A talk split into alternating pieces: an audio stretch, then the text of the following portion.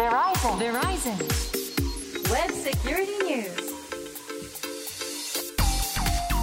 ブセキュリティニュース。通信技術企業世界最大手の一つ。ベライゾンがグローバルな視点からインターネットセキュリティ。ウェブセキュリティの今を伝えるプログラムです。お話を伺うのはこの方。ベライゾンジャパンの森マークです。よろしくお願いします。はい。ベライゾンジャパンソリューションズエグゼクティブセキュリティの森マークさんです。よろしくお願いします。願いしますそして進行は私ちぐさです。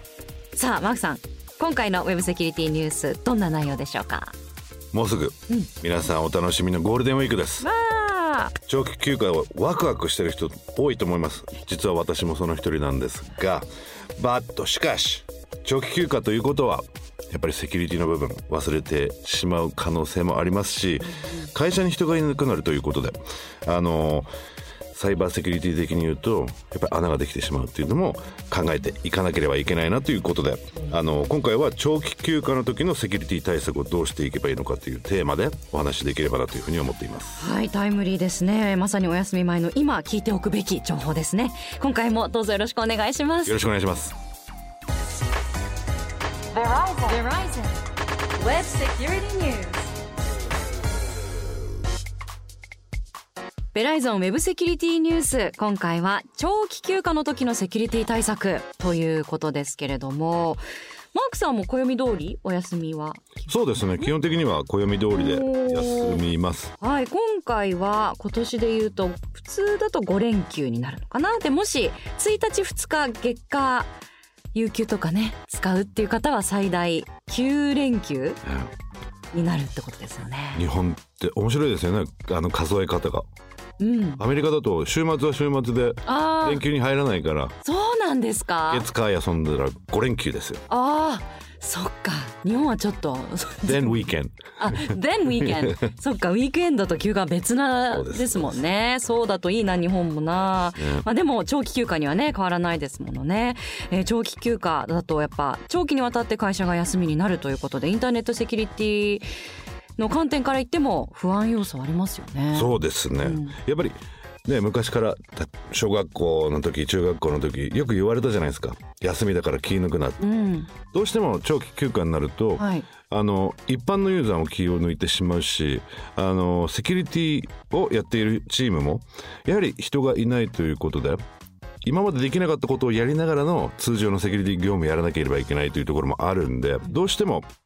手薄になってしまう時があると、ん。でもやっぱりどちらかというとエンドユーザーがきちっとその自分の状況を考えることによって安全を守れるんじゃないかなというふうに思ってます。はい。長期休暇前後にしっかり対策をしないといけないということですよね。あのゴールデンウィーク前後だと、まあ、順にお話しいただくとまずじゃあゴールデンウィーク前今の段階でやっておかなきゃいけないことはまずは何でしょうか？今の段階で例えばあの今回今おっしゃっていただいたように月曜日と火曜日を休むことによって、今回9連休じゃないですか、はい。でも仕事してる人によっては例えば家族と一緒に旅行に行くんだけどその間でちょっと少し仕事をしたい。ってことは会社のデータを持ち出す必要が出てくるわけですよね。で機器とかデータの持ち出しのルールが定まっていないと本来なら持ってっていけないものを持ってってしまったりデータもファイルも持ってってはいけないものを持ってってしまう可能性がある。なので一度社内で今回、えー長期休暇の間にこういうことをしたいです、えーどのデータを持っていっていいのか。もちろん PC をもうすでに貸し出されているものであればえー持ってっていいんですけど例えばベライゾンの場合だと海外に行く時にどこに行くかによって自分の PC を持っていってはいけない国もあるんですよ。なのであのそういった意味ではもう一度自分がどこに行くかもし海外に行く場合に、はい。自分が貸し出されてる PC を会社が、えーその国に持っていく許可を出しているかを確認するというのも必要になってくるんではないかなと。へえそれはやっぱり行く先によっては w i f i につなぐとセキュリティ面がちょっと懸念されるとか、セキュリティそういうことがある面そうですね。うん、であと盗難っていう部分もありますよね。実際のフィジカルのラップトップを持っていかれてしまうことも可能性としてあるということなうん。の物理で。的なこう治安の良さ悪さみたいなのももちろんそうな関係んですよしてくるということなんなのであの今はあのまあ様々な国があるんですけどたまにあの持ってってはいけないんだけど会社が別に貸し出してくれる PC があったりする。へでベライゾンでも実はそのポリシー上そうなんですけど、えはいある国に行くときはもう、えー PC を貸します。で、それは新クライアント、要は遠隔にデスクトップがあるもの。なので、ローカルにはデータが一切保管されてない PC を渡されて、使うときには VPN を貼って本社のえーサーバーとかに接続した上で仕事をする。でもやっぱり遅くなっちゃうんで、なるべくそういった国には短期で行って帰ってこようというのが動きとしてありますね。なるほど。あの実際 PC や情報を持ち出す時っていうのは何か特に注意する点ってありますか？やっぱり許可が下りて、うん、許可が下りて。でどあのフィジカルセキュリティネットワークセキュリティインターネットセキュリティって遊びに行く時は全部同じだというふうに思ってます。はいいろんな国に行って見てきたんですけどやっぱり治安が悪い国。でも治安が悪いわけではないけど置き引きが多い国ってあるじゃないですか、別に道歩いてても、はいはい。あの襲われたりはしないけど、ん。レストランに行って自分の携帯をテーブルの上に置いてトイレに行ったら帰ってきたらなくなってるっていうのをよく聞くじゃないですか、うん、観光スポットとか特にはい。えーだからそういうのもすごく気にしなきゃいけないかな、うん。特にじ会社の PC 自分の PC 持ってった時に下手なところに置いておかない、ホテルに置いておきながらホテルはきちっと施錠しておく。はい。であとはデータに関してはやっぱり会社だけの問題でなくなってくることがあるんですよ。暗号の鍵だとか暗号のデータって実は西側諸国日本も含めた西側諸国ときちっと条約を持っていない国には持ってっちゃいけない暗号鍵とかも実は存在するんですよ。うんまあ大きく言うとイランだとか北朝鮮だとかあるんでそういうのを気をつけなければいけない。あとは東南アジアの国々であの PC をきちっと持ち込むときにあの申告をしなければ持って帰るときに、えーと多額の税金を取られるか没収されるっていうこともあるんで、ええ行くところにも寄ってきますんで特に新興国になるとその国から物を出したくないっていうあの今情勢になってるんでそういう国に行くんだったら一番最善策は持っていかないこと。でも持っていくんだったらきちっとその国のえ法律を理解した上でどのようなステップを踏んで出る時に問題なく出てこれるかっていうことも考えた方がいいと思います。うん。すみません。あのスマホでちょっとなんかチェックしたいとかスマホでログインしてじゃあメールから添付をクリックしてとかそういうことは海外に行ったらやってもいいんですか？海外に行ってどネットワークを何を使うかですよね。ここがやっぱり一番重要なんですね、ええ信頼できるネットワークかどうか。でもう VPN を使っていただきたい。必ず VPN はい、で乗っ取られてしまった場合に w i f i のホットスポットって特にあの暗号かかってないものって多く出回ってるじゃないですか、はい。そういうところってもう全部通信がダダ漏れになってるんでそれを防除すればえーパケットを、えー再構築してデータを集められるんで VPN を使って、えーきちっと、えーメールだとかを見てほしいですね、もちろん個人的なメールで、ね、友達からうんどうなのああなのっていうのだったら まあ特に問題ないと思うんですけどやっぱり会社のはい。データということで機密のデータ、ん。もしくは会社に重要なデータを、えー理解した上で使っていただきたいなというふうに思いますね。はい。あの逆に会社に残しておくものまあ会社のサーバーだったりとか、まあ、会社に置きっぱなしにするパソコンだったり端末っていうのは何かやった方がいいことありますか？まあ、電源切っておくのが一番いいと思います。うん。そうするとネットワークにつながっていない状態になるしあのウイルスだとかあとワームだとかに攻撃をされないですよね。でもサーバーなどは止められないと思うんで業務にあの必要になってくるんでまあそれであのセキュリティのチームがそのまま IT のチームがそのままスタンバってるはずなんで、うんうん。ただあの机に置いてある、えー PC だとか、はい。タブレットだとかはもう電源全部切って、えー置いてきた方がいいと思います、うん。そうすることによって攻撃される心配が一切なくなるんで、んなるほど。それはもう本当すぐに実行できますね。できます。はい。忘れないでやっていきましょう。では休暇実際に休暇が始まってから気をつけるところっていうと？これはもうあの PC を使っている、はい。一般的にねいつでも使っている時と同じことを気にしていかなければいけないのかなっていうふうに思いますね、はい。もうねウイルス感染対策、うん。最近のウイルスアンチウイルスソフトウェアいろいろなことをやってくれるんでもうあの最新版をどんどんどんどんあのアップデートしていくことによって守れるということがありますんで。あとは会社の PC であれば会社から支給してくれている VPN のクライアントを使ってネットワークに接続したら必ず VPN を使ってくださいっていうものがありますね。会社によってはやはりメールサーバーにアクセスするに VPN につながってなければアクセスできないというところもありますし逆にクラウドの、えーメール事業者の、えーサイトに行くようなメールもあるんで例えばマイクロソフトの365だとか Google アップスだとかそういうところにつなげるときは VPN つながなくてもつなげちゃう場合があるんでそういうのは特に気をつけていく必要があるかなというふうに思いますね。はい。意外と海外旅行に行って、えーっとちょっと気緩んでるところに甘いささやきがあるとついついついていってしまう、うんここに行くとすごく綺麗なところが見えますよ。行ったら500ドルくださいとかそういうのあるじゃないですか,、はい。だからそういうマインドであのきちっとそういうの引っかからないぞというマインドで会社のもの自分のものデータというものを守っていく必要があるのかなと。はい。では無事に、えー連休楽しみましたと。無事に帰ってきましたよとなった時ですね長期休暇明けどのような対策が必要でしょうか？もう帰ってきちゃったんだっていうあのね部のみんなでうん。文句を言いながら、はい寂しさとともに、なんなんでもう終わったのあっって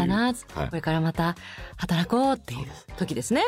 まず特に今年のゴールデンウィークも多分かぶってくるんですけど、はい。えーマイクロソフトマイクロソフト Tuesday 第1火曜日に、えー必ず、えーマイクロソフトから修正プログラムが出ます、はい。えー月1で毎毎月やってますんで修正プログラムの更新は例えば会社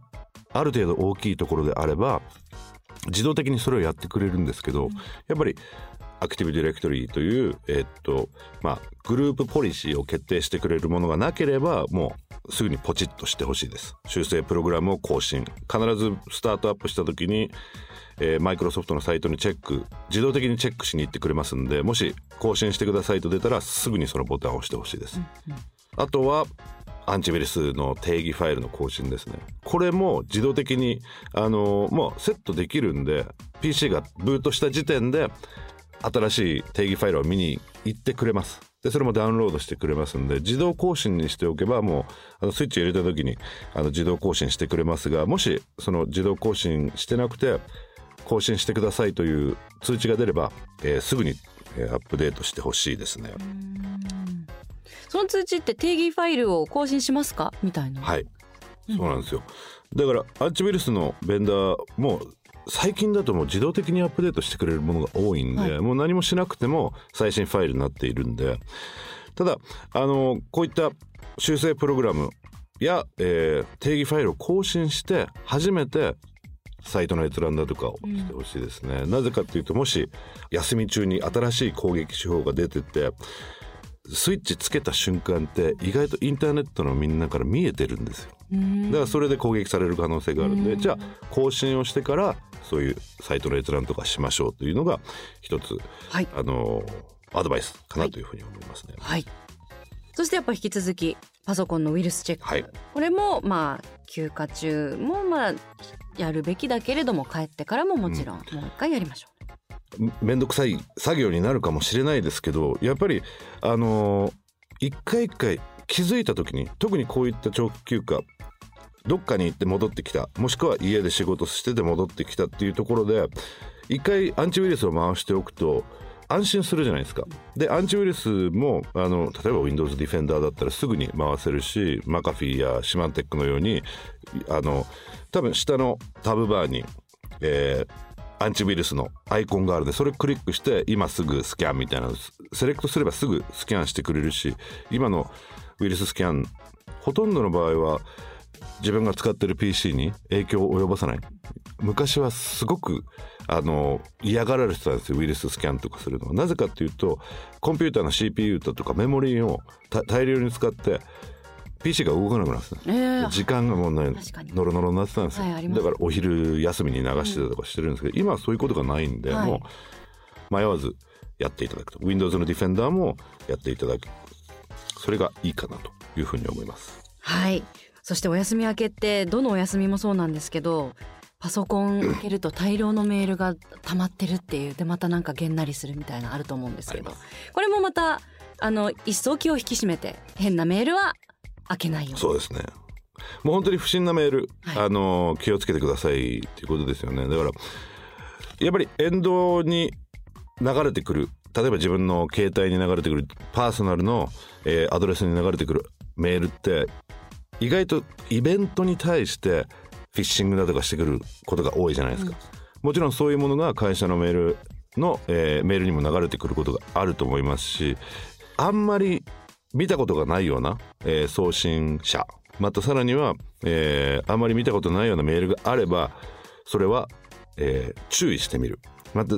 絶対にやっちゃいけないのがまたね添付ファイル。はい。か簡単に開かない。あの実は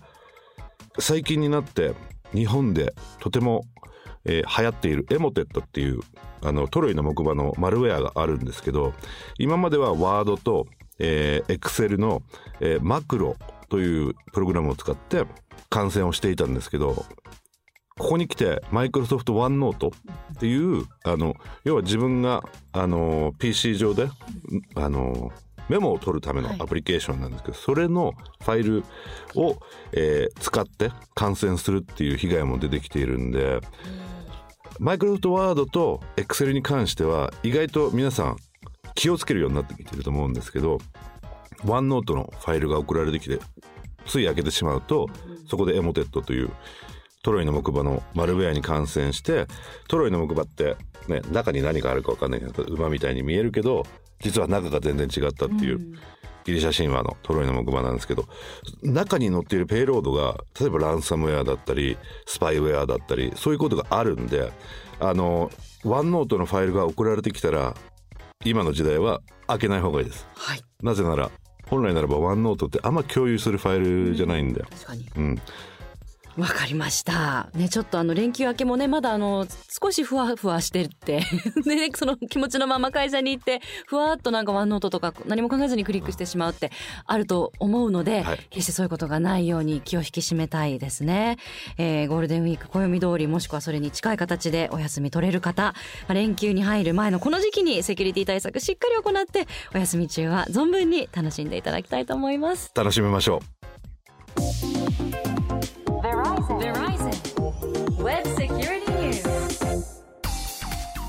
さあ今回のウェブセキュリティニュースいかがでしたか？ウェブセキュリティについてもっと詳しく知りたいという方はベライゾンジャパンのオフィシャルホームページご覧ください。そしてマークさんインター FM のご出演がまた決まりました。はい。えー、と21日金曜日。